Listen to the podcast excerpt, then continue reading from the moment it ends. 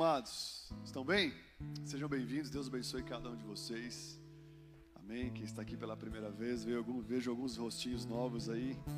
Que você se sinta muito bem-vindo essa noite. Amém. E que Jesus possa receber o seu coração, a sua vida. O aniversariante, a única coisa que ele deseja é é você. Amém. Abra sua Bíblia comigo em Isaías, no capítulo 9, no versículo 6. Apenas para nós introduzirmos essa noite.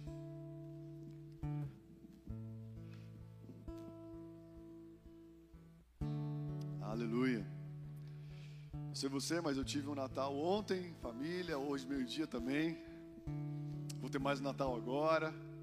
Espero que Deus dê graça sobre a digestão de muitos aqui, em nome de Jesus, amém.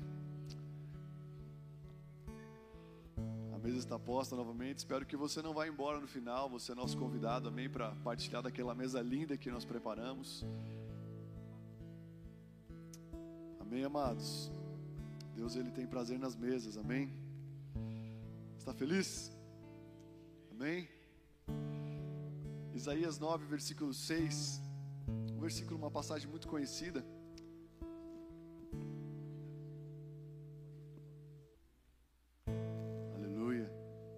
Isaías 9, 6. Fala o seguinte: Porque um menino nasceu e um filho, e um filho nos foi dado e o governo está sobre os seus ombros, e ele será chamado maravilhoso, conselheiro, Deus forte, Deus poderoso, Pai eterno, príncipe da paz.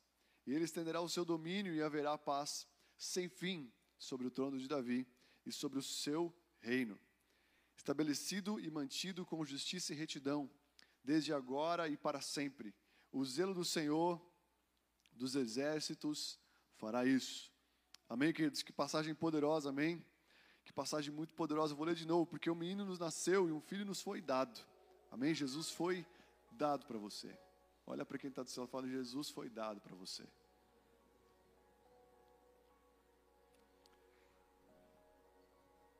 Depois vai falar: o governo está sobre os seus ombros e ele será chamado maravilhoso, conselheiro, Deus poderoso, Pai eterno, príncipe da paz. E ele estenderá o seu domínio e haverá paz sem fim sobre o trono de Davi. Não sei se você crê, mas eu creio que haverá uma paz sem fim. Amém? A paz que Deus dá não é a paz que o mundo dá. Mas por mais que o mundo ainda não seja um tempo de paz, seja um tempo ainda caótico, mas vai ter um tempo onde vai ter um basta do céu.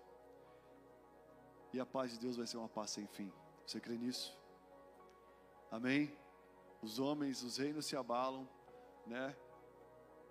os, os reinos estão fazendo tantas coisas, homens governantes, enfim, mas existe um governo, existe um nome que está acima de todo nome, que é o nome de Jesus. E contra esse nome ninguém pode. E ao nome, né? A esse nome, a esse, a esse governo, a Bíblia diz que todo joelho se dobrará e toda língua confessará que Ele é Jesus. E haverá uma paz sem fim que virá sobre o trono de Davi, que é Jesus Cristo estabelecido e mantido com justiça e retidão. Amém? No mundo nós não vemos ainda uma paz, mas a paz não vem de fora, amém? A paz vem de dentro de cada um de nós. A paz que o mundo dá é uma paz passageira que traz destruição, uma paz de fora para dentro. Mas a paz que Deus dá é uma paz de dentro para fora. E é uma paz que vem através de justiça e retidão. Justiça não tem a ver com a justiça dos homens. Justiça na Bíblia fala muito sobre uma condição de aceitação. 2 Coríntios 5, 21 fala que né, o Senhor ele deu o seu Filho para que através né, de Jesus Cristo todos nós pudéssemos ser justiça de Deus. Aquele que não cometeu pecado, ele se fez pecado por mim e por você, para que nele nós fôssemos feitos justiça de Deus. Então, justiça não é só, ah, um cara roubou, e ele tem que ser preso. Isso é uma justiça, sim, dos homens. Mas a justiça de Deus é: eu nunca merecia ser aceito.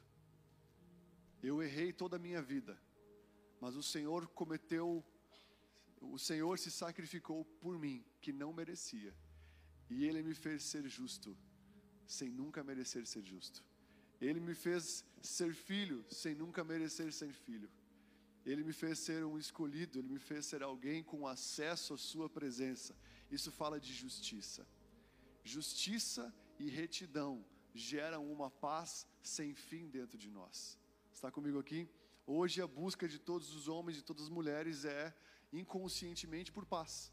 Todos os dias nós buscamos paz no trabalho, na faculdade, nos relacionamentos, de alguma forma se capacitando, estudando, nós estamos buscando paz, isso não é errado, mas a paz que é a base, base para todas as outras é a paz de Deus. E ela vem por justiça e retidão.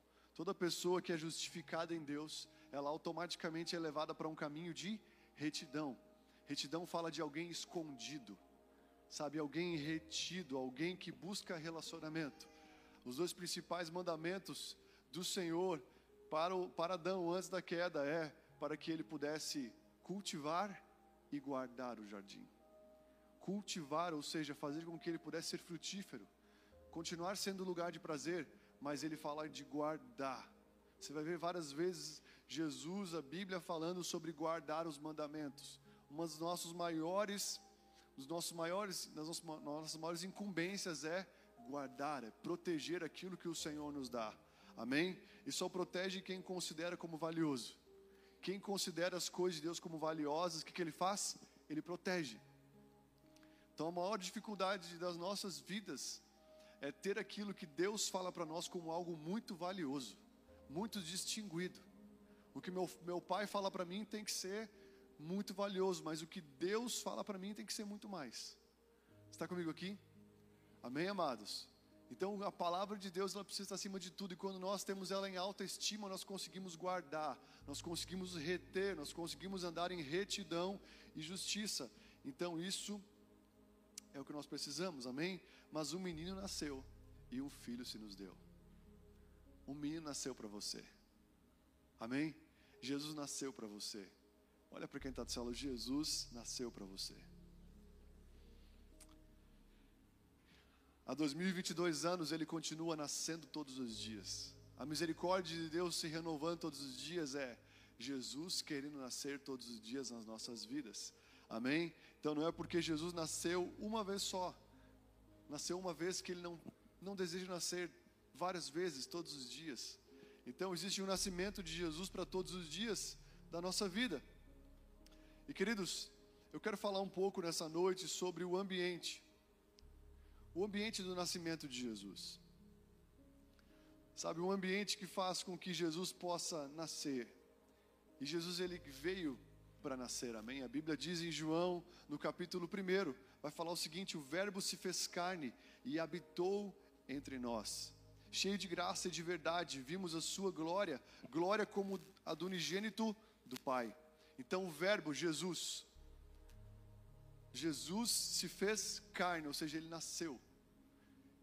E ele habitou no meio de nós. O maior desejo de Deus é nascer, mas também é habitar. O maior propósito de Jesus na terra é ser o que? Salvador.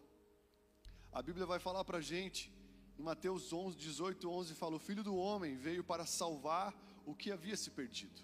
O maior propósito de Deus é salvar o que se perdeu é salvar a nossa vida todos os dias, sabe? É trazer de volta todos os atributos perdidos no Éden, é trazer de volta tudo aquilo que nós perdemos quando o primeiro homem, o primeiro Adão, pecou. Jesus, como o segundo Adão, ele vai lá, né? O primeiro Adão, como diz Vilas Boas, o orgulho dele, né? O nosso orgulho, o orgulho de Adão fez ele tirar, sair do jardim. E o, a humildade, a humilhação do segundo Adão fez com que o jardim viesse a ser sabe, ser uma oportunidade de agora estar dentro de cada um de nós, que é a presença de Deus, amém?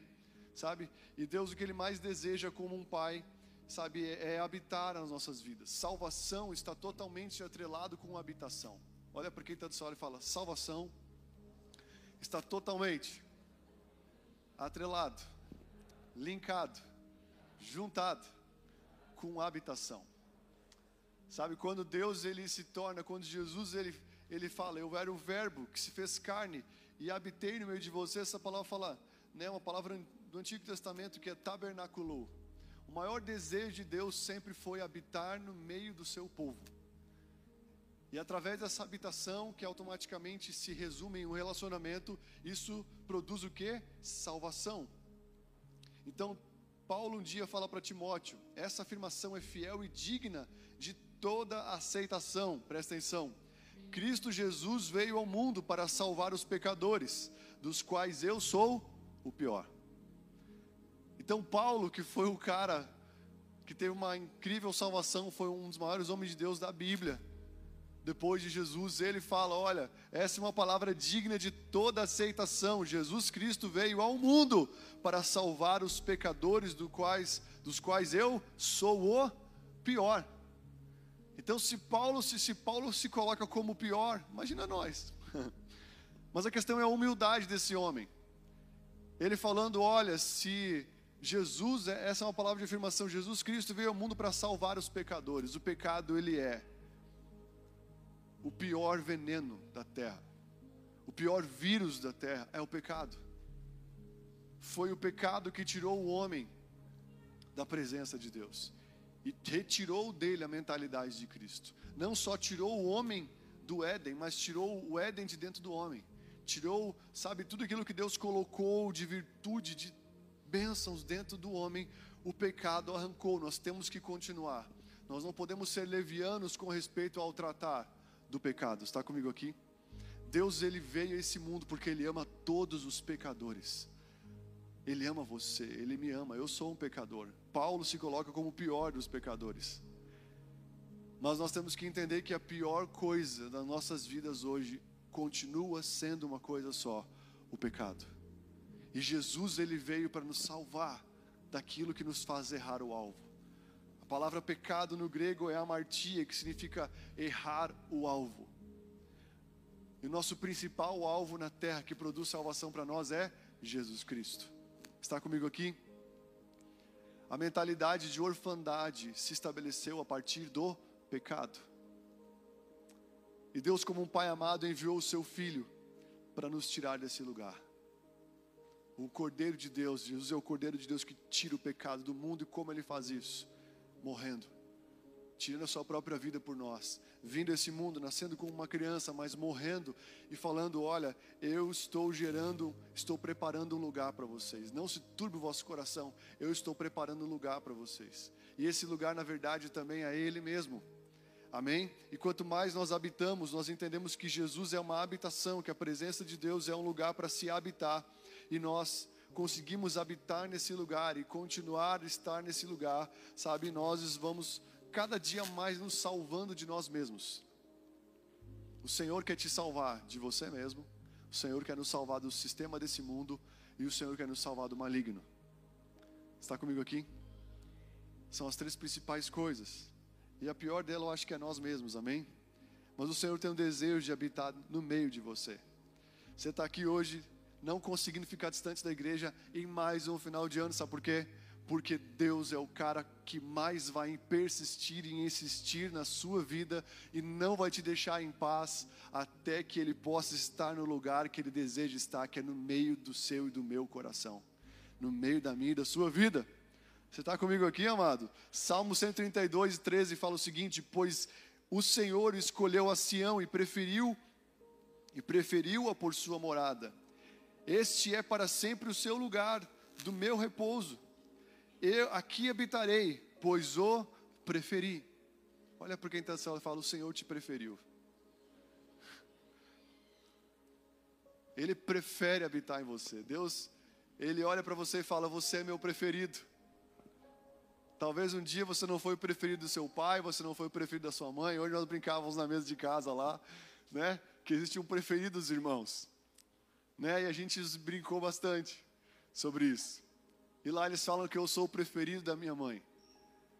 E aí a gente começou a brincar, né? E os meus irmãos, meus irmãos ficavam zoando comigo. Eu tenho mais dois irmãos e eles falavam o preferido, o preferido, né? O predileto, que nem pelas boas, estou brincando, né? Então nós ficamos brincando, enfim, não vou ficar lembrando as zoeiras agora, mas é muita zoeira, né? Mas é um ciúmes batendo neles, né? Mas eu fui o primeiro filho, né? Saí de casa, então bateu mais saudade. E automaticamente fui o primeiro a dar né, não dei mais tanto prejuízo, não comi mais em casa. Né, porque eu como, gente. Ontem o irmão foi lá em casa comer lá com a gente, acusador na mesa. Falou, pastor, você não terminou de comer ainda não? Falei, não, cara, vai cuidar da sua vida? Pô, brincadeira. Eu tava lá comendo, pô, deixa eu comer, tô na casa do meu pai, eu quero comer, cara, de graça, né? Vamos lá. Tem alguém comigo aqui? Você está na casa do pai, você pode se alimentar de graça, amém? No final também, em nome de Jesus, se você trouxe, você pagou, glória a Deus, aleluia. Mas se você está aqui hoje, você pode comer. Então, o Senhor te preferiu, amém, amados? Você é preferido de Deus, você é escolhido de Deus. 2 Coríntios 6,16 fala: Que ligação há entre, há entre o santuário de Deus e os ídolos? Porque nós somos o santuário do Deus vivente. Como ele próprio disse: Habitarei e andarei entre eles, e serei o seu Deus, eles serão o meu povo. Habitarei e andarei no meio deles. Ele quer habitar e caminhar no meio de você. Amém? Então, quando você acha que Deus, Deus não é um Deus que fica parado, Deus está em movimento sempre. Então, Deus, quando Ele termina de fazer uma coisa, Ele já quer fazer outra. Deus, Ele é proativo. Quando Deus começa, termina de fazer uma coisa na sua vida, você, aleluia, eu estou liberto nessa área da minha vida. Deus agiu nessa área, eu não sou mais agora escravo desse tipo de coisa. Nossa, eu fui liberto, glória a Deus. Daí a gente pensa que vai ter mais um descanso agora. Mas Deus não, não, Ele já olha outra área e fala: Ah, eu vou caminhar mais um pouquinho aqui, porque tem mais uma área que eu preciso aperfeiçoar na vida dessa pessoa. Então Deus é um Deus que está sempre, sabe, habitando, mas andando no meio, no nosso meio, dentro de nós, para que Ele possa ser o Deus de todas as áreas das nossas vidas, amém? Está comigo? Mas olha só que interessante, eu quero falar um pouco sobre esse ambiente, só quero que você guarde no seu coração: salvação está totalmente atrelado com habitação. Diga comigo: salvação vem por habitação. Amém, amados? Então, quanto mais Deus habita e ganha espaço para habitar dentro de nós, mais Ele vai salvando a nossa vida de todas as coisas que Ele tem que salvar. Então, dar acesso para a habitação gera mais e mais expansão da salvação dentro de nós. Então, eu quero falar um pouco sobre esse ambiente que Jesus nasceu. Olha só o que diz aqui em, em Lucas, no capítulo 2, versículo 1. Abra comigo em Lucas. Eu quero ser um pouco dinâmico agora. Está comigo aqui? Está acordado? De verdade? Chacoalha quem está vendo você acorda. Eu sei que você comeu bastante hoje.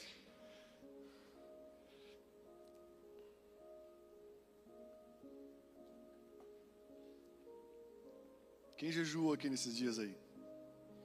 Ninguém jejuou. A irmã jejuou ali, glória a Deus. Minha mãe jejuou, glória a Deus. O irmão jejuou lá também. Aleluia, parabéns. Ora por nós, para nós jejuar também. Em nome de Jesus, estamos precisando. Lucas 2:1 fala o seguinte: Naqueles dias, César Augusto, eu tenho um irmão que se chama Augusto César. César Augusto publicou um decreto ordenando o recenseamento de todo o Império Romano.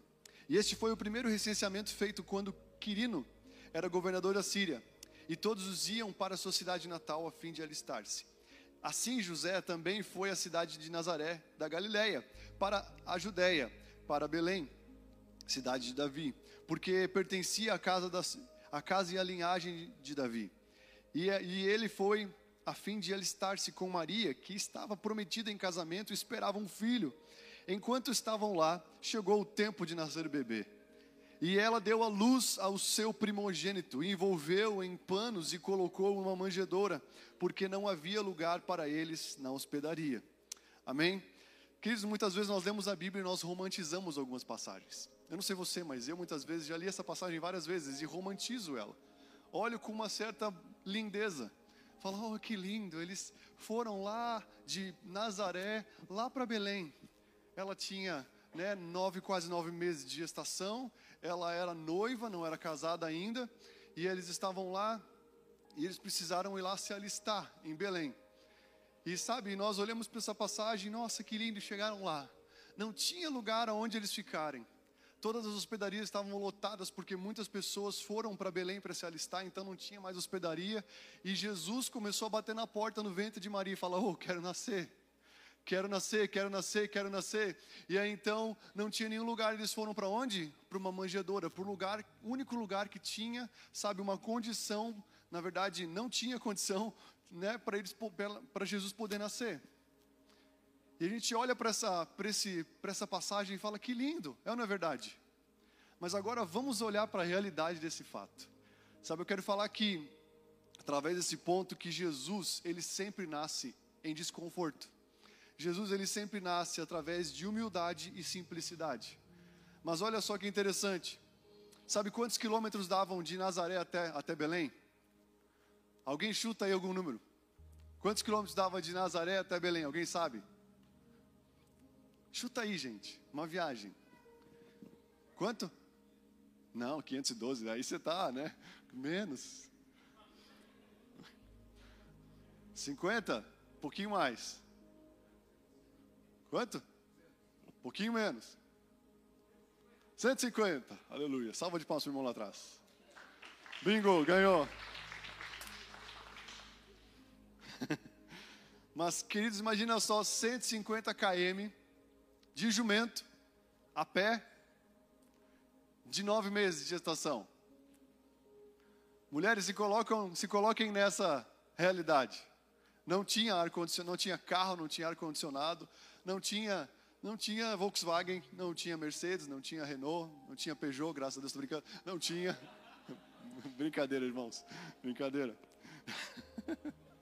O único leão que eu acredito é o leão da tribo de Judá. Brincadeira, gente. Brincadeira. É brincadeira. Peugeot de Deus, gente. Nós ungimos você no final. Brincadeira. Vamos lá. Nossa, deixa eu voltar aqui, gente. Sabe quando a piada passa o pregador? Desculpa, gente. Mas vamos lá. 150 quilômetros, você imagina. Ela lá com um barrigão enorme, andando. Talvez né, com todos os sintomas. A Bíblia fala que é o era o, era o unigênito, primogênito ainda, ou seja, não teve filho, era virgem. Ela estava noiva de um cara, sabe, que ela estava convencendo ainda que aquele filho vinha do Espírito Santo de Deus. Eram vários tipos de pressões. José estava ainda viajando. Será que essa mulher está grávida realmente do Espírito Santo? Será que aquele sonho que eu tive, que o anjo falou comigo, foi de verdade? Meu Deus, viajar 150 quilômetros com essa mulher grávida desse jeito, pronto para nascer. Nunca tivemos um filho, não sabemos como é que vai estar Belém, não sabemos como vão estar as coisas, sabe? Foi nessa realidade, não sei vocês, mas o primeiro filho, Pedro, que está aqui na frente, quando nasceu, a gente apanhou bastante. Qualquer coisinha a gente corria, qualquer coisa que acontecia com ele engasgadinho, engasgava um pouquinho, é, é, a gente já, já queria correr para o hospital, é ou não é verdade? Agora o André, depois que nasceu, podia chorar, podia fazer um monte de coisa. A gente estava tranquilo. Porque a gente sabia que não era nada demais. Mas o primeiro, a gente era totalmente inexperiente. Então você imagina tantas vozes na, na, no, em José falando, cara, talvez os amigos dele falando, o que, que você está falando com essa mulher? Essa mulher que você nem sabe se ela está grávida de você mesmo. E que não sei o que, aquela distância toda. Sabe, foi nesse contexto que Jesus nasceu. Os momentos de maior desconforto na vida de um homem e de uma mulher é um grande chamado para o nascimento de Jesus nos seus corações. Talvez você está no final do ano e você está vendo um grande desconforto em alguma área da sua vida.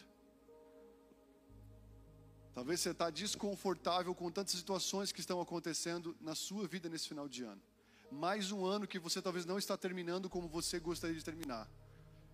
Desconfortável no casamento, desconfortável na área financeira, desconfortável no trabalho, coisas desconexas. Esse era o ambiente desse casal. As coisas não estavam fechadas, eles não eram casados ainda. Estava tudo aberto, com possibilidade para tudo. E Jesus, nas, Jesus resolveu, Deus decidiu colocar Jesus no ventre dessa mulher. E todo esse desconforto de viagem, de não ter uma hospedaria, de não ter um lugar, isso fala de, sabe, alguém que está necessitando do nascimento de Jesus no seu coração. Eu não sei como é que está a sua vida hoje, mas eu quero falar para você que um ambiente como esse, de desconforto, de dor, Imagina a dor nas costas de Maria. Imagina só nascer entre os animais. É o chamado de Deus: olha, eu estou batendo na sua porta, porque eu quero nascer na sua vida e na sua família. Eu quero nascer em você. Todo, toda briga, todo desconforto, toda, toda qualquer ocasião que está gerando desconforto na sua vida hoje é uma chamativa para que Jesus possa nascer, talvez a primeira vez porque não nasceu, ou talvez nascer mais, se expandir mais, desenvolver a sua vida dentro de mim e de você. Porque muitas pessoas, Jesus nasceu, mas ele parou de se expandir. E Deus, ele é um Deus crescente. O evangelho ele é crescente, está aqui comigo? E eles precisaram se render. Não tinha hospedaria, não resolveu brigar. Vamos nascer aonde dá. Vamos voltar à simplicidade. Talvez o chamado de Deus para algumas pessoas aqui hoje é, cara, volta para a simplicidade. Talvez você viveu coisas incríveis, você teve muito dinheiro, você teve talvez carros legais, você teve muita coisa mas talvez Deus está chamando cada um de nós para uma simplicidade novamente. Quem diz que daqui a um dia não vem uma nova pandemia sobre o Brasil? Nos últimos tempos a Bíblia diz que o hobby dos homens seria comprar e vender, comprar e vender, comprar e vender. Seria estar voltado para as coisas passageiras dessa terra. E hoje nunca foi um tempo tão forte na questão de comprar e vender. Em tudo que você abre, você abre o seu Instagram, você fala alguma coisa. Esse dia nós estávamos no carro, eu e minha esposa, a gente falou de uma coisa, falou. A gente abriu o Instagram depois, começou a aparecer post daquilo que a gente havia falado. Quem diz que o Instagram não escuta você? Aquilo que a gente nem começou a procurar, ele escutou a gente falando no carro. E ele começou depois a abrir vários posts para a gente. Ou seja, me compra, me compra, você falou, me compra, me compra, me compra. Hoje tem tudo que é tipo de classificados. Hoje tem tanta coisa, tem um mundo onde você compra tudo com poucos cliques. O que, que é isso? É uma desatenção. Sabe, isso nos envolve de uma forma tão grande. Deus está nos chamando para uma simplicidade. Então, se hoje você está num desconforto como Maria e como José, andando 150 quilômetros num jumentinho, grávida de nove meses, não pôde nascer numa hospedaria porque não tinha espaço. Eu quero perguntar para você: não tinha espaço para Jesus nascer nas hospedarias? Existe mais espaço no meu e no seu coração para Jesus nascer? Hospedaria fala de algo aonde dificilmente Jesus vai nascer. Jesus não vai nascer na mídia. Jesus não vai nascer talvez na Rede Globo. Deus não vai nascer nas, nos meios de comunicações naturais. Está tudo cheio. Essas hospedarias estão lotadas. Mas existem algumas hospedarias que precisam voltar a ser manjedoras para se tornarem aceitáveis. Jesus não se importou em nascer na manjedoura. Talvez você olhe hoje e fale: minha vida, desculpa, está uma merda. A minha vida hoje fede. Aquela, aquela manjedoura também fedia. A minha vida está uma droga. Legal, aquela manjedoura está uma droga. A minha vida hoje está totalmente sem graça. A minha vida hoje está horrível. Quero falar para você que Jesus nasceu nesse lugar. Jesus continua nascendo em lugares assim. Jesus continua nascendo em manjedoras. Se hoje você olha para a sua vida e fala, minha vida está um caos, Jesus nasceu na manjedoura que é um caos. Todo mundo põe aquela manjedoura bonita, talvez na frente de uma igreja, em algum lugar, como se fosse um lugar lindo e maravilhoso, mas tenta realmente desromantizar a manjedoura e ver a realidade dela. Ela não era bonita, ela não era cheirosa, ela não era nada atraente. E Jesus nasceu lá. Se você se acha, se acha sujo, ele veio para purificar os sujos. Ele não veio para os sãos, ele veio para os doentes. O problema é que nós muitas vezes estamos doentes, mas batemos no peito e fala: "Não, eu não estou doente, eu estou bem. Eu consigo pela minha força." Uma manjedora achando que é uma hospedaria. Olha para quem está do céu e fala: "Você é uma manjedora, meu querido." Deixa Jesus nascer.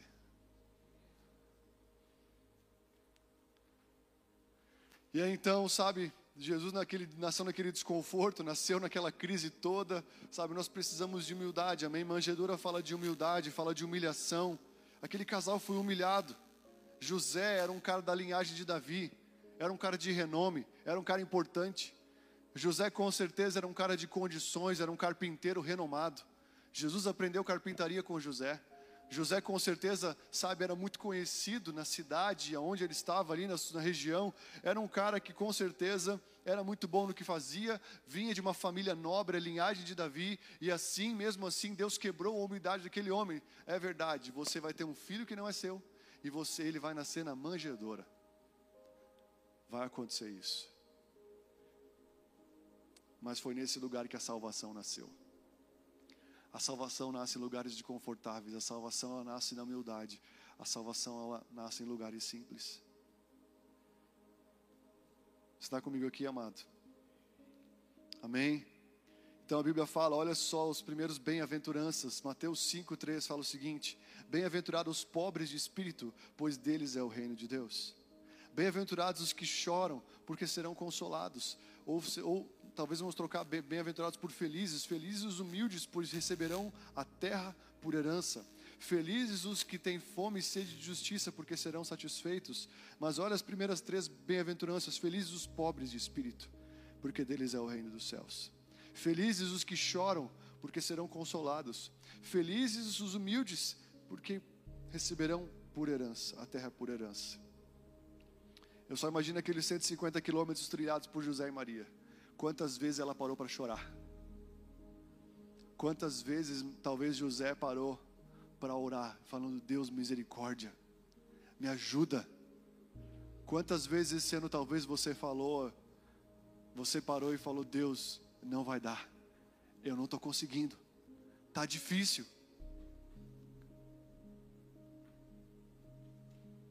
Quantas vezes talvez você se prostrou diante de Deus esse ano e falou: Deus, tá, tô batendo na trave de novo, Deus, está complicado, está apertado, tá, a pressão é muita. Se esse bebê nascer aqui no meio do percurso, ele morre. Eu não vou aguentar minha esposa chorando desse jeito. Olha, olha a enrascada que o Senhor me colocou. Muitas vezes você pensa que talvez você plantou para colher algumas coisas, talvez algumas sim, mas talvez outras são colheitas que Deus está permitindo para que você consiga se dobrar diante dele, deixar ele nascer na sua vida. Talvez Deus está empurrando algumas pessoas aqui para um beco sem saída e falando: até quando você vai resistir o meu nascimento no seu coração? Até quando você vai resistir o meu nascimento na sua vida? Eu sinto que Jesus quer nascer nesse ano ainda. E algumas pessoas estão aqui nessa noite está comigo aqui, seja humilde. Reconheça que você não é nada. Reconheça que você veio do pó e voltará para o pó. Mas reconheça que a sua família precisa de Jesus. Precisa de um homem e uma mulher de Deus, dobrada a Jesus Cristo. Segundo, Lucas 1, 26. Abra comigo Lucas 1, 26.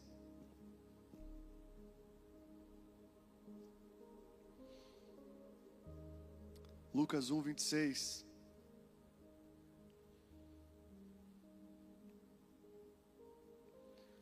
No sexto mês, foi o anjo Gabriel enviado da parte de Deus para uma cidade chamada Galiléia.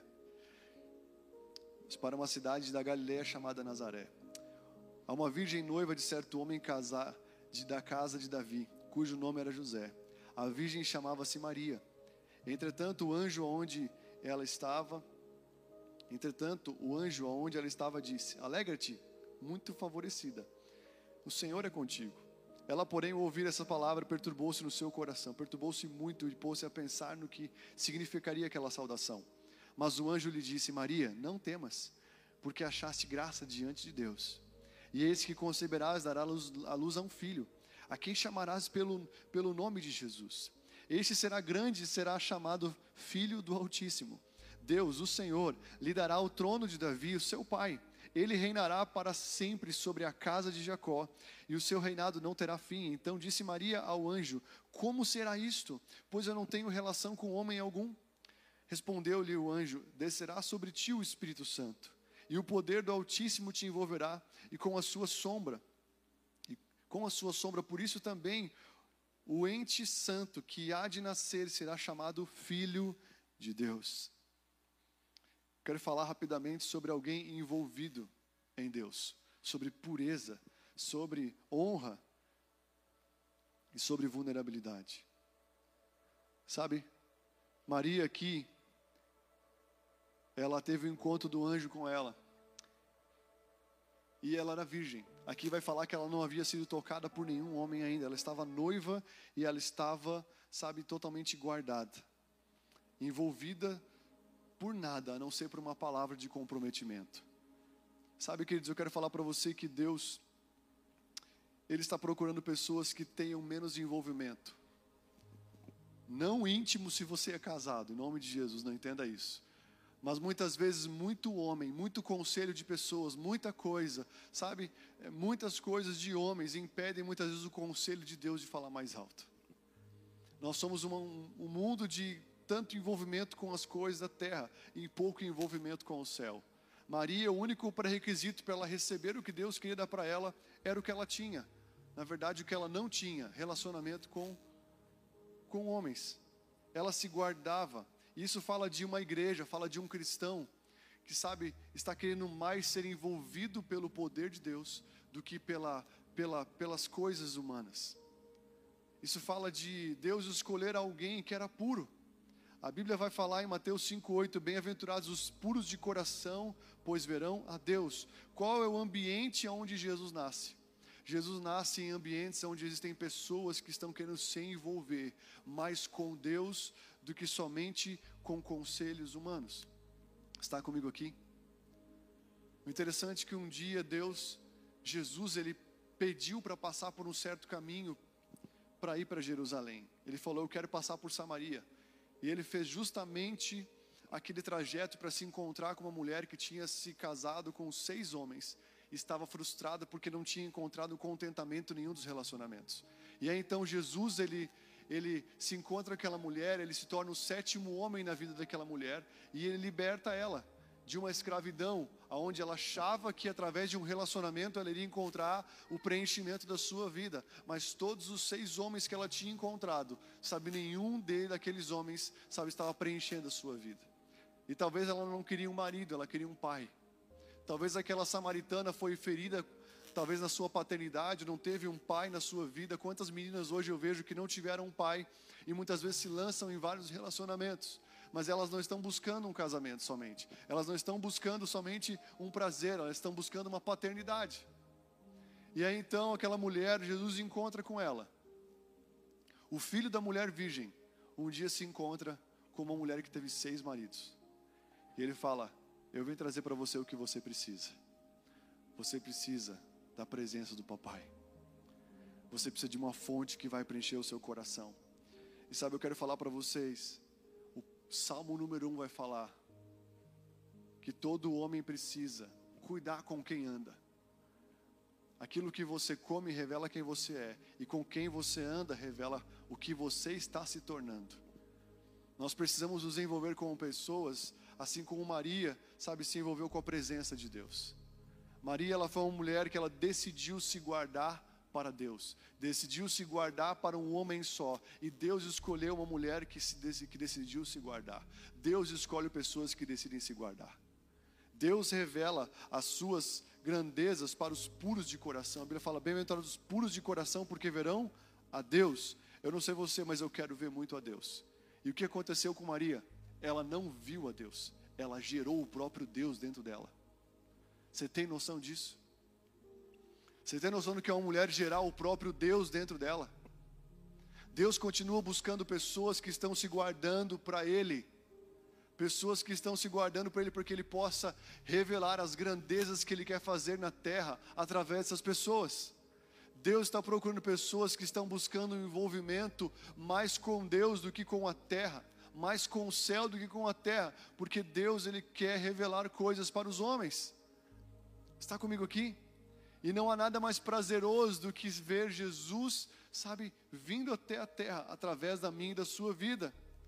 Sabe, então Maria ela foi envolvida por Deus. Ela abraçou uma pureza, ela abraçou um estilo de vida de se guardar, de esperar o tempo certo. Quem espera em Deus recebe recompensas de Deus. E essa mulher ela foi totalmente, sabe, invadida por Deus. Porque alguém que se guarda como ela estava se guardando, com certeza sabe, não se sentiu invadida quando Deus chegou, porque quem se guarda como ela está esperando algo maior. Existe algo maior do que um relacionamento íntimo antes do casamento. Existe uma glória de Deus a ser derramada. Você está comigo aqui? Eu quero falar em nome de Jesus para quem está aqui nessa noite. Se guarde, se envolva em Jesus. Talvez Deus não está falando com você como você tanto espera que Ele fale, porque talvez você está tão, tão envolvido de tantas coisas da terra, tão envolvido de tantas ideias de homens, tantos toques de homens na sua vida, e você está insensível. Aquela mulher foi escolhida para receber a semente do céu, para trazer salvação para a terra. E olha que incrível, Deus veio para a terra através de uma menina de 17 anos. Deus veio para a terra através de uma menina de 17 anos. Estudiosos dizem que Maria tinha de 17 para 18 anos. Eu quero falar para você em nome de Jesus. É tempo de nós nos envolvermos novamente com a presença de Deus. Amém? Falta sete dias para terminar o ano. Seis, sete dias. O que, que você vai fazer nesses últimos dias do ano? Deus já falou para mim o que eu tenho que fazer nesses últimos dias que eu possa terminar o ano com Ele, com Ele de verdade. Amém? Maria também, ela honrou, assim que ela soube que estava grávida, o que, ela fez? Ela foi até a mulher que estava grávida de seis meses, que engravidou na, lá na terceira idade, Isabel, mãe de João Batista, uma mulher que, sabe, foi irrepreensível em toda a sua vida com o seu marido, nem imaginava mais ter filho, já tinha 70 para 80 anos, e aí Isabel, que era uma parente sua, engravida. Assim que Maria recebe aquela visita do anjo, o que ela faz? Ela decide não segurar aquela bomba sozinha. Ela vai até alguém que tinha recebido algo semelhante a ela e fala: Me ajuda, por favor. E ficou escondida na casa de Isabel por uns seis meses, até João Batista nascer. Maria ficou lá servindo Isabel, escutando Isabel, estando junto com ela e falando: Me ajuda porque eu preciso de você. Olha para quem está falando, falou: Você precisa de pessoas que estão carregando o mesmo que você quer carregar. Quando ela recebeu a notícia que seria mãe, que ela estava grávida do Espírito Santo, que estaria grávida de Jesus, o Salvador, o que, que ela fez? Ela não foi para uma amiga que não, que, não, que não conhecia Deus, ela não foi para alguém que não tinha sensibilidade com Deus, ela foi para alguém que estava vivendo algo semelhante. Eu e você precisamos correr para pessoas que estão buscando o que nós estamos querendo buscar. Está comigo aqui, amado?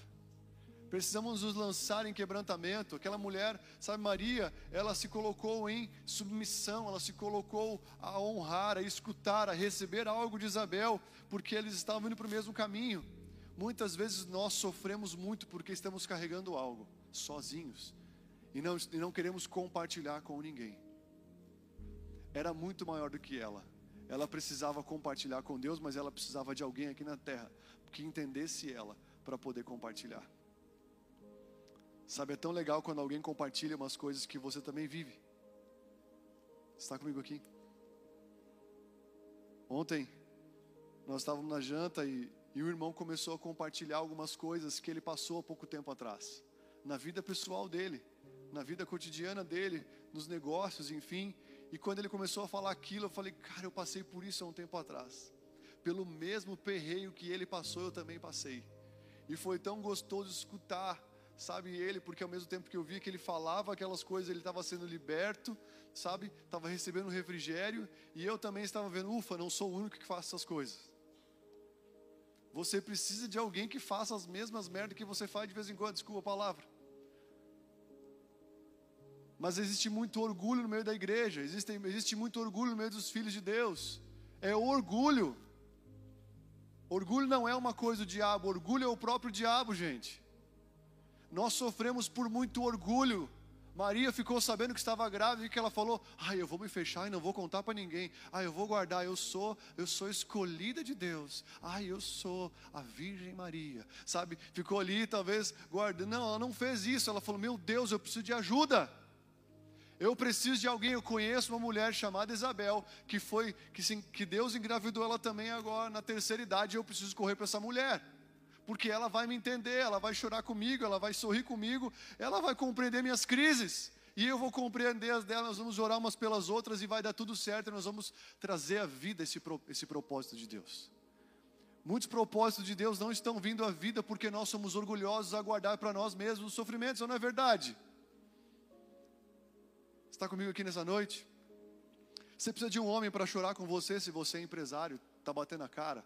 Você precisa aceitar que outro empresário chore contigo, te dê conselhos, te ajude. Eu, como pastor, preciso chorar para os meus pastores. E sabe o que, que isso fere? Isso fere as partes da minha vida que tem que ser feridas. Isso quebra com aquilo que tem que ser quebrado. Quando eu consigo me colocar debaixo de alguém, pedindo ajuda, pedindo socorro, expondo as minhas vulnerabilidades, eu estou declarando cura para uma coisa que só é curada através de abertura. Está comigo aqui? A gente tem um psicólogo aqui que ministrou adoração. Eu garanto que quando talvez ela está lá, talvez atendendo alguém, a pessoa começa a chorar na frente dela, abrir os podres, falar muita coisa. Talvez a pessoa está sentindo a pior pessoa da terra. Mas o psicólogo está ali soltando foguete, porque sabe que aquilo vai gerar cura. Aquilo vai libertar a pessoa. Está comigo aqui? Ixi, soltou eu. Matou eu de verdade, então está tudo certo. Vocês estão aqui, gente? Aleluia. Então nós precisamos disso. Maria, ela, o ambiente de nascimento de Jesus foi um ambiente onde alguém buscou se guardar, ao mesmo tempo se guardou a vida toda da impureza. Se guardou a vida toda para, sabe, fazer as coisas do jeito certo. Talvez foi tida como a, a menina, a colega mais cafona da faculdade. Ai, você não transa com ninguém. Ah, não sei o que, não sei o que. Sim, mas ela recebeu o Senhor no próprio ventre dinheiro nenhum pagou e nunca vai pagar isso até hoje. Está comigo aqui? E ao mesmo tempo ela não se guardou quando o intuito era: eu preciso de alguém para me ajudar a manter esse, esse projeto de Deus dentro de mim. Ela se guardou para as coisas impuras, mas ela se rasgou quando era para pedir socorro e pedir ajuda e ser auxiliada. Você entende essa dinâmica? Ela nasceu, Jesus nasceu nesse contexto muito, muita pureza, mas muito quebrantamento e muita humildade. Está comigo aqui, amado? Para a gente terminar, quem está com fome aqui? Mateus 1,18. Eu estou percorrendo esses textos aqui do nascimento de Jesus e falando algumas verdades desse ambiente na qual Jesus nasceu porque eu acredito que Jesus quer nascer muito na minha e na sua vida nesse tempo que se chama hoje, amém?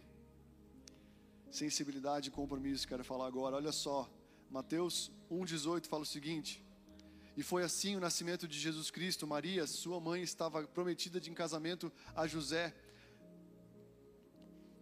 mas antes que unissem, achou-se grávida pelo Espírito Santo. Por José, por ser José, o seu marido, um homem justo, e não querendo expô-la à desonra pública, pretendia anular o casamento secretamente. Olha só, José pretendia anular o casamento secretamente. Porque ele, meu Deus, esse bebê não é meu, você imagina só estar na pele desse cara.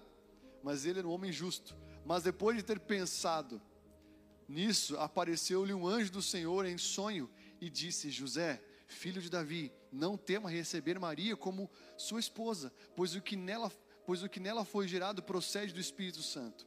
Ela dará luz a um filho, e você deverá dar-lhe o nome de Jesus, porque ele salvará o seu povo dos seus pecados. Tudo isso aconteceu para que se cumprisse o que, o, que, o, que, o que o Senhor dissera pelo profeta: A virgem ficará grávida e dará luz a um filho, e o chamarão de Emanuel, que significa Deus conosco. Ao acordar, José José fez o que o anjo lhe tinha ordenado e recebeu Maria como sua esposa, mas não teve relações com ela, enquanto não deu à luz um filho. E ele pôs o nome de Jesus. Agora pula comigo aqui para Mateus 12, 13. Fala o seguinte, Mateus 2, 13, desculpa, 2, 13 fala: Depois que partiram, o anjo do Senhor apareceu a José em sonho e lhe disse: Levanta-se, tome o menino na sua mãe e fuja para o Egito, fique até lá, que, até o tempo que eu diga para você, pois Herodes vai procurar o menino para matá-lo. Então ele se levantou e tomou o menino e sua mãe durante a noite e partiu para o Egito, aonde ficou lá até a morte de Herodes. Assim se cumpriu o que o Senhor tinha dito pelo profeta: Do Egito chamarei meu filho. Agora olha Mateus 12, 2,19 fala: Depois que Herodes morreu, um anjo do Senhor apareceu em sonho a José. Pela terceira vez o, o anjo falou com José. no Egito e disse: Levanta-te, toma um menino e a sua mãe e vá para a terra de Israel, e pois estão mortos os que procuravam tirar a sua a, tirar a vida do menino. Ele se levantou e tomou o menino e sua mãe foi para Israel. Mas ao ouvir que Arquelau estava reinando em Judéia, em lugar do seu pai Herodes, teve medo de ir para lá. José teve medo. Tendo sido avisado em sonho, retirou-se para a região de Galiléia e foi viver numa cidade chamada Nazaré.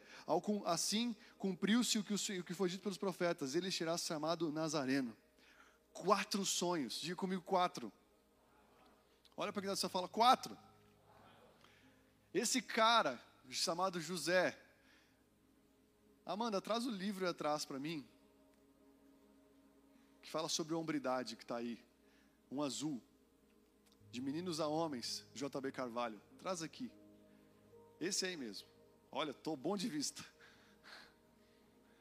Mas queridos, esse homem chamado José é pouco mencionado na Bíblia. Mas com certeza ele foi um grande homem de Deus para Jesus. Não foi à toa que Deus escolheu essa casa onde tinha Maria, uma mulher que se guardou na sua pureza, se guardou em Deus, mas também escolheu uma casa onde tinha esse homem chamado José. Ele era da linhagem de Davi, sim, Jesus vinha, viria da linhagem de Davi, mas José era um homem sensível a Deus. Olha que incrível. Esse cara escutava o Senhor através de um anjo falar com ele e ele obedecia. Ele aparece poucas vezes, mas em poucas vezes, quatro vezes, você vê o céu falando com esse homem e ele obedecendo às direções celestiais. Deus quer falar com homens de Deus. Deus quer falar com os homens. Existe uma sensibilidade, muitas vezes, sabe, num, numa estação, quando Jesus quer nascer numa casa, quando Jesus quer nascer numa vida, sabe, eu quero falar para você que existe um ambiente de sensibilidade. José foi quatro vezes avisado por Deus coisas que ele precisava fazer. Foge, sai daqui, aceita essa mulher. Quando ele estava pronto para acabar com Maria, ele falou: Não. O anjo chegou e falou com ele: ele Não, não vou acabar, porque o anjo falou que não é para acabar. Porque esse bebê vem de Deus. Depois escutou de novo: Foge para o Egito, sai do Egito, vai para Nazaré, não vai para o lugar que você ia ir. Por quê? Porque esse cara tinha sensibilidade à presença de Deus. Eu acredito que nós precisamos de sensibilidade, está comigo aí? Sensibilidade de compromisso. Compromisso por permanecer com uma treta que era muito maior do que ele poderia esperar. Esse cara guardou Jesus. Esse cara cuidou de Jesus como se fosse o seu próprio filho. Esse cara gerou Jesus em todo esse tempo. Sabe, eu quero te aconselhar, homem que está aqui nessa noite, você precisa ler esse livro aqui, ó. Talvez não tenha todas as unidades que compete aos homens que estão aqui nessa noite. Mas se você sofre com problemas sexuais, se você tem dificuldade de gerar a sua hombridade, isso é um problema crônico. Nós precisamos de Josés nesses dias. Homens que de comprometimento e homens de sensibilidade. Sabe, esse homem aqui é pouco falado na Bíblia, José, mas ele com certeza gerou Jesus como um grande carpinteiro. Eu tenho aprendido agora, como nunca antes, que homens precisam de homens. Você precisa de um homem te ajudando. Você precisa de alguém. Jesus precisou de José. Sabe? E esse livro aqui é cheio de conhecimento prático, muitas coisas, sabe, que vieram para essa terra há um bom tempo tentando roubar a hombridade dos homens. Hoje existem homens de 40 anos, meninos, crianças que não talvez não tiveram o que queriam na infância, então agora com um pouco de recurso, buscando tudo aquilo que querem ter e não cuidando daquilo que tem que cuidar.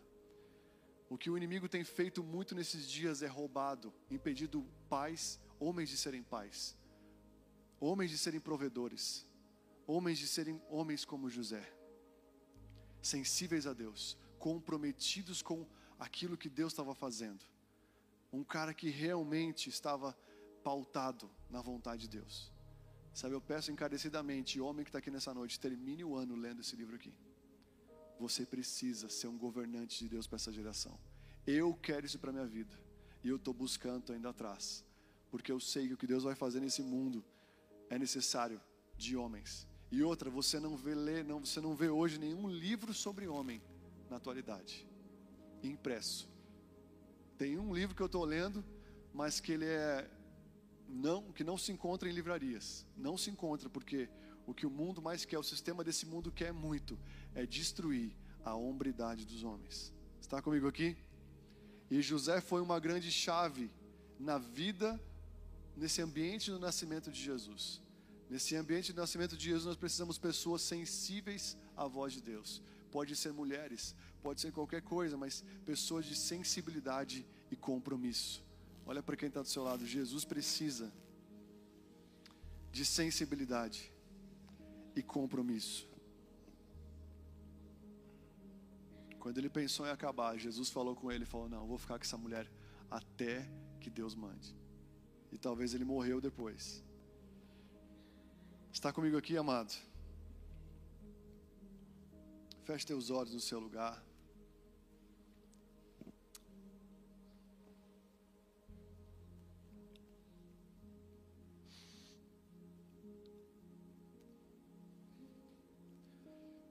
Espírito Santo de Deus, eu oro sobre todos que estão aqui nessa noite, Jesus. Eu oro para que o Senhor levante homens e mulheres, Deus, humildes, homens e mulheres como José e Maria, escolhidos para trazer o Salvador para essa terra, Jesus. Nós temos uma incumbência de fazer com que Jesus nasça em nós e através de nós. Hoje é o dia do aniversário de Jesus. E nós acreditamos que o rei que um dia nasceu, o menino, escolhido pelo Senhor, para nascer de uma forma tão improvável, a partir talvez da menina mais jovem daquele tempo, a mais improvável, o Senhor continua nascendo em locais improváveis, pessoas improváveis. Eu te peço que nessa noite o Senhor quebre todo orgulho aqui no nosso meio, que o Senhor traga uma simplicidade novamente, que o Senhor gere em nome de Jesus um ambiente propício para que o Senhor possa nascer. O ambiente de pureza, nós queremos o envolvimento contigo, Jesus. Ajude homens e mulheres aqui, Deus, a se desconectarem. Ajuda-nos a sermos desconectados, Pai, de tanta internet, de tanta coisa, de tanta informação, do que vai acontecer. Nós não queremos saber o tanto que vai acontecer na terra, a não ser aquilo que o Senhor quer fazer na terra, Jesus. Nos ajuda nesse final de ano, Senhor, a nos conectarmos contigo de maneira poderosa, a buscarmos santidade. Nos ajuda, Senhor, a sermos vulneráveis na tua presença, em nome de Jesus. Nós queremos voltar à simplicidade, queremos nascer na manjedoura, Jesus. Queremos, Pai, em nome de Jesus, Pai, se o desconforto que muitos têm passado aqui, Pai, seja em qual área que for, e talvez é até a causa de estarem aqui nessa noite, que esse desconforto apenas possa ser o propulsor do nascimento de Jesus nos seus corações. Eu oro para que todo o coração seja quebrantado aqui nessa noite e que o Senhor levante homens como José, o Senhor levante mulheres como Maria, o Senhor levante, Senhor, essas qualidades em nós, porque nós acreditamos que o Senhor quer nascer e o Senhor veio para salvar. Talvez a salvação de famílias aqui não tenha a ver com um novo trabalho, uma nova oportunidade humana mas tem a ver com Jesus entrando e transformando todas as coisas. Eu acredito que tem coisas que só Jesus pode fazer e graças a Deus por isso. E eu oro nessa noite, eu oro nessa noite para que o Senhor venha nascer, a nascer em nós mais uma vez. Que o Senhor encontre acesso. Nas hospedarias o Senhor não encontrou acesso. Nesse mundo o Senhor não tem encontrado acesso, cada vez mais está sendo tirado o acesso a Jesus. Esses dias uma mulher na Europa estava orando na frente de uma clínica de aborto e ela foi presa por orar em silêncio numa calçada. Ela foi presa apenas por orar, clamando para que não acontecesse aborto, clamando para que o Senhor viesse com a mão dele poderosa, mesmo que ninguém sabia o que estava que aquela mulher estava fazendo, a desconfiança fez com que ela fosse presa naquele dia presa por orar, presa por buscar ao Senhor. Nós vamos chegar a um tempo onde cada vez mais o Evangelho vai, vai tentar ser fechado, preso. Mas eu acredito que vai ser o tempo de maior avivamento na terra. Em nome de Jesus, nos ajuda, Pai, a voltarmos à simplicidade. Nos ajuda a fazer com que Jesus venha nascer nos nossos corações, nas nossas vidas, Pai. Se tem uma coisa que o Senhor deseja ganhar de presente nessa noite, é o coração de cada um de verdade novamente.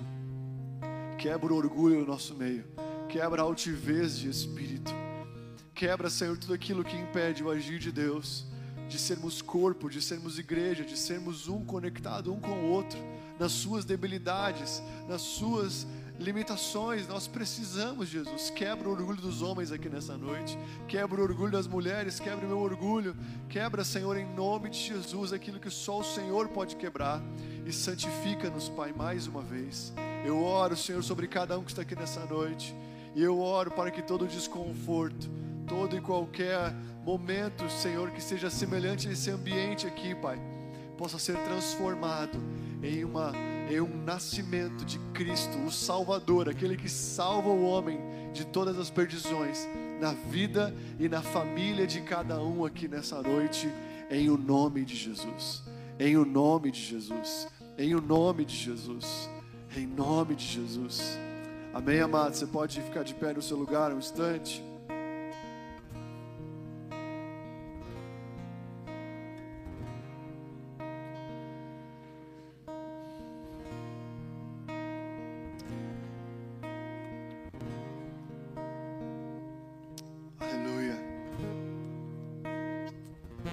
Coisa que quero falar desse ambiente, para você encerrar com um ato, depois para nós cearmos juntos ali.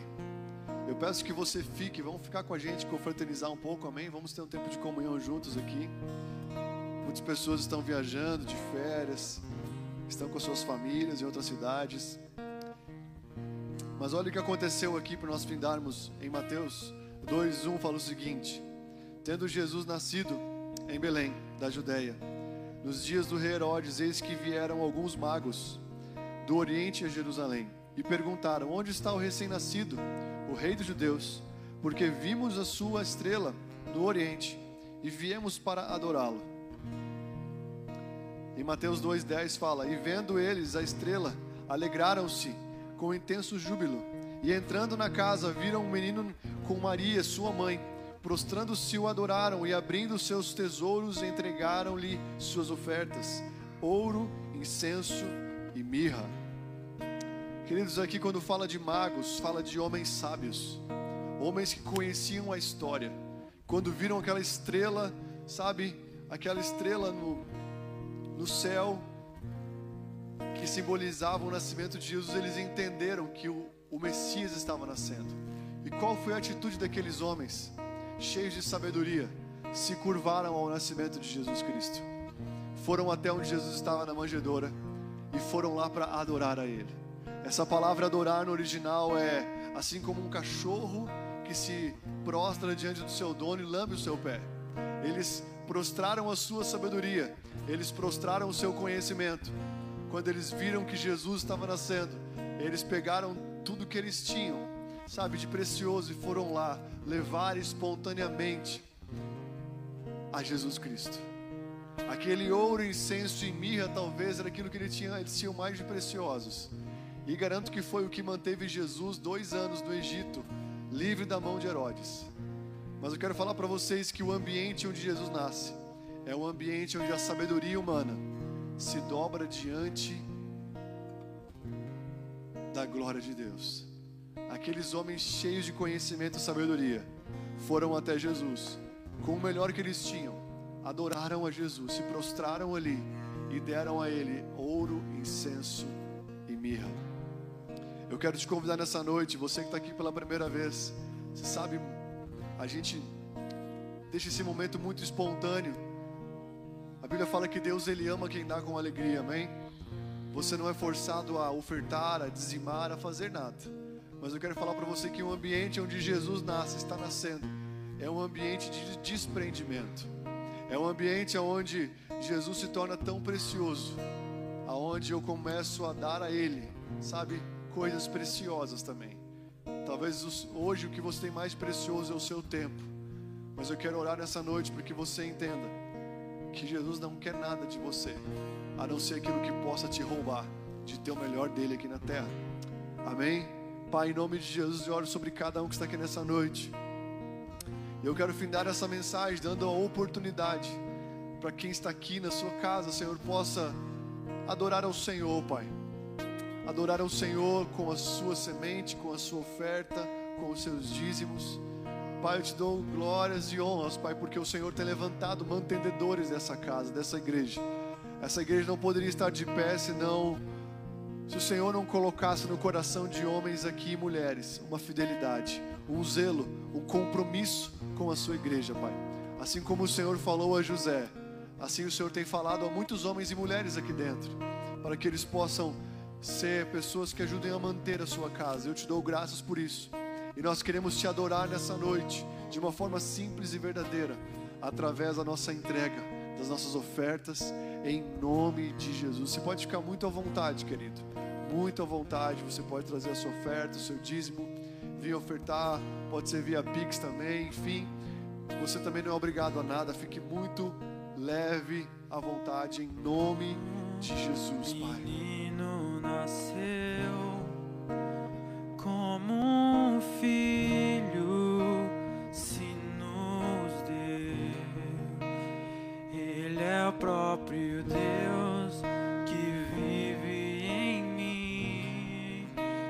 Debaixo de suas asas eu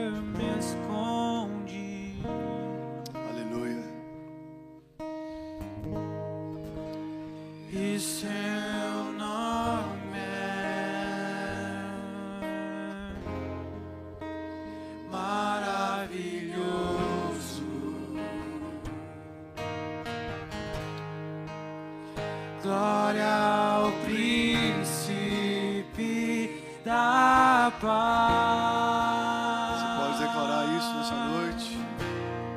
Céus. Os céus começam a se abrir, toda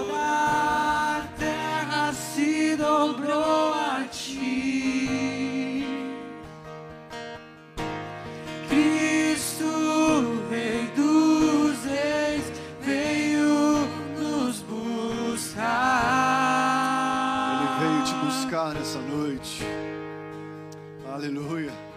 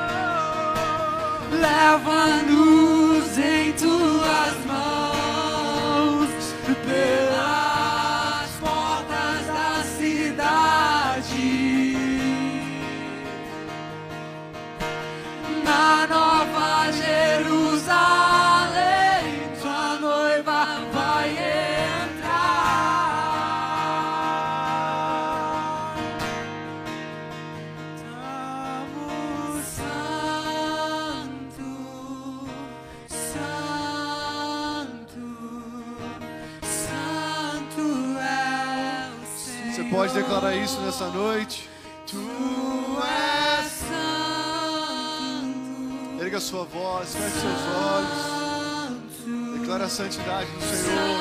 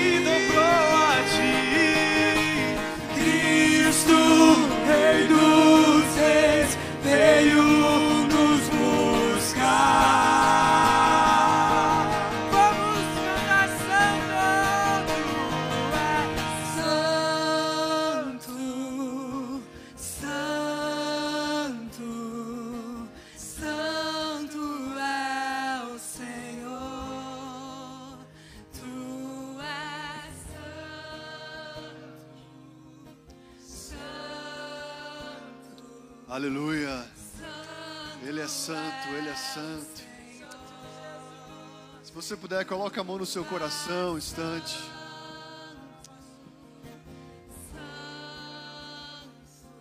Quero te dar a oportunidade de você, nesse momento, dar um acesso para o Senhor, entrar na sua vida novamente. Não importando se você nunca aceitou Jesus, se você já aceitou, mas eu creio que é noite de o Senhor nascer novamente, de Ele voltar a nascer e ser realmente o protagonista dentro de mim e de você, de Ele acender a chama que foi apagada, de Ele nos tirar de uma linearidade ou nos tirar de uma dureza de coração. Eu acredito que existem pessoas aqui que não tem mais saída não ser Jesus nascendo nas suas vidas. Eu quero te dar agora essa liberdade de você fazer uma oração pessoal. Uma oração pessoal falando: Jesus, eu te permito entrar nessa noite. Eu estou cansado de lutar com as minhas próprias forças, eu estou cansado de viver nesse estilo de vida, eu estou cansado de ter tantos resultados que hoje eu consigo ver que é pela minha tentativa sem o Senhor. Eu preciso de Ti, Jesus. Eu preciso que o Senhor nasça em mim. Eu preciso que o Senhor venha a ser o Deus poderoso dentro de mim. Eu permito nessa noite que Jesus, o menino de Nazaré, nasça dentro de mim novamente. E seja, e seja grande, e seja poderoso, e seja aquele que consiga guiar a minha vida, guiar minhas atitudes. Eu entrego o governo da minha vida, eu entrego o governo do meu coração. Eu quero ser um homem de Deus, eu quero ser uma mulher de Deus. Eu quero, Senhor, viver a Sua vontade nessa terra. Em nome de Jesus, se você entende isso, faça essa oração no seu lugar. Não quero te expor a ninguém, não quero expor ninguém aqui, mas eu sinto que Jesus é uma noite do aniversariante nascer.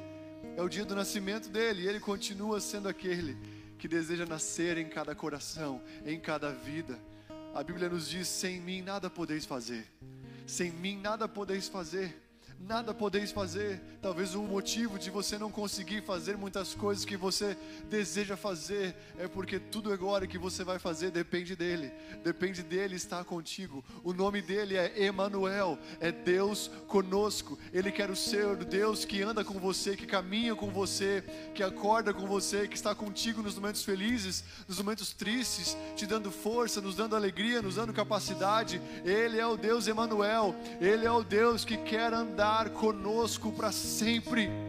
Ele quer ser o seu parceiro, Ele quer ser o seu pai, Ele quer ser o seu cuidador, Ele quer ser o inspirador da sua vida, Ele quer ser aquele que faz aquilo que ninguém pode fazer, Ele quer ser aquele que te abraça como ninguém te abraça, que te toca como ninguém te toca, Ele quer ser o Pai amado que faz com que você se sinta e, viva completo, completo e pleno.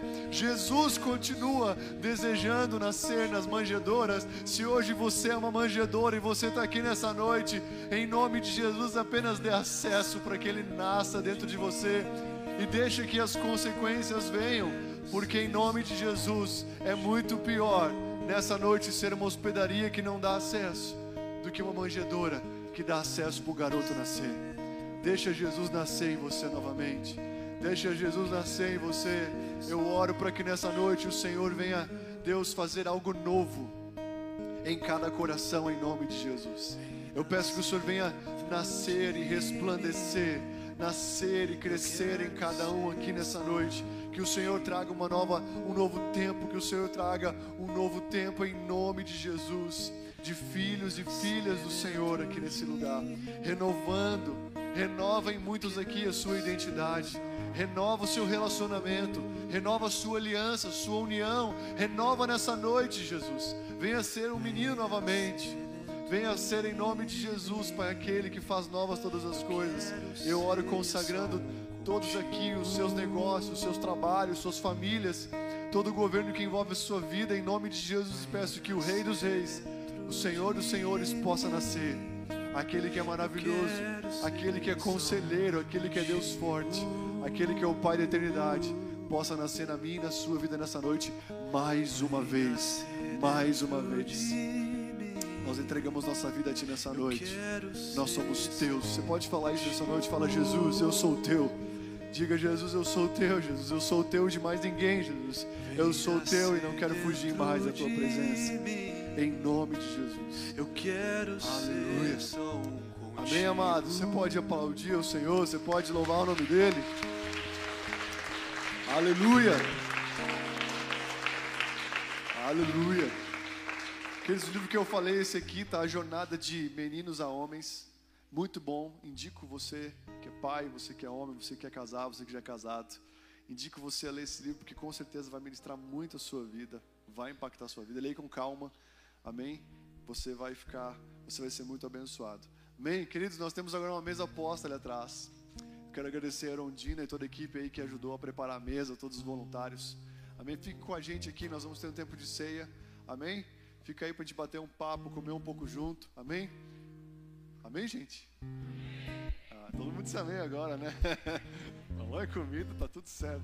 Mas amém? Que Deus abençoe vocês. Deus abençoe a semana de vocês. Nós não teremos culto no próximo domingo, amém? Nós não teremos culto nessa quarta-feira nem no próximo domingo. Nós vamos ter o próximo, nosso, nosso próximo culto na outra quarta-feira, no dia 4. Nós vamos começar um propósito de sete semanas aqui na igreja. Sete quintas-feiras, amém? Sete quintas-feiras. Quinta-feira. Sete quintas-feiras aqui com a gente. Nós vamos falar sobre a identidade da nossa igreja e falar sobre coisas pertinentes a ter um, sabe, um, uma identidade de Jesus nesse ano. Então você tem que estar com a gente. Amém? Já marca aí as próximas primeiras quintas-feiras de 2023 aqui com a gente. E só vem.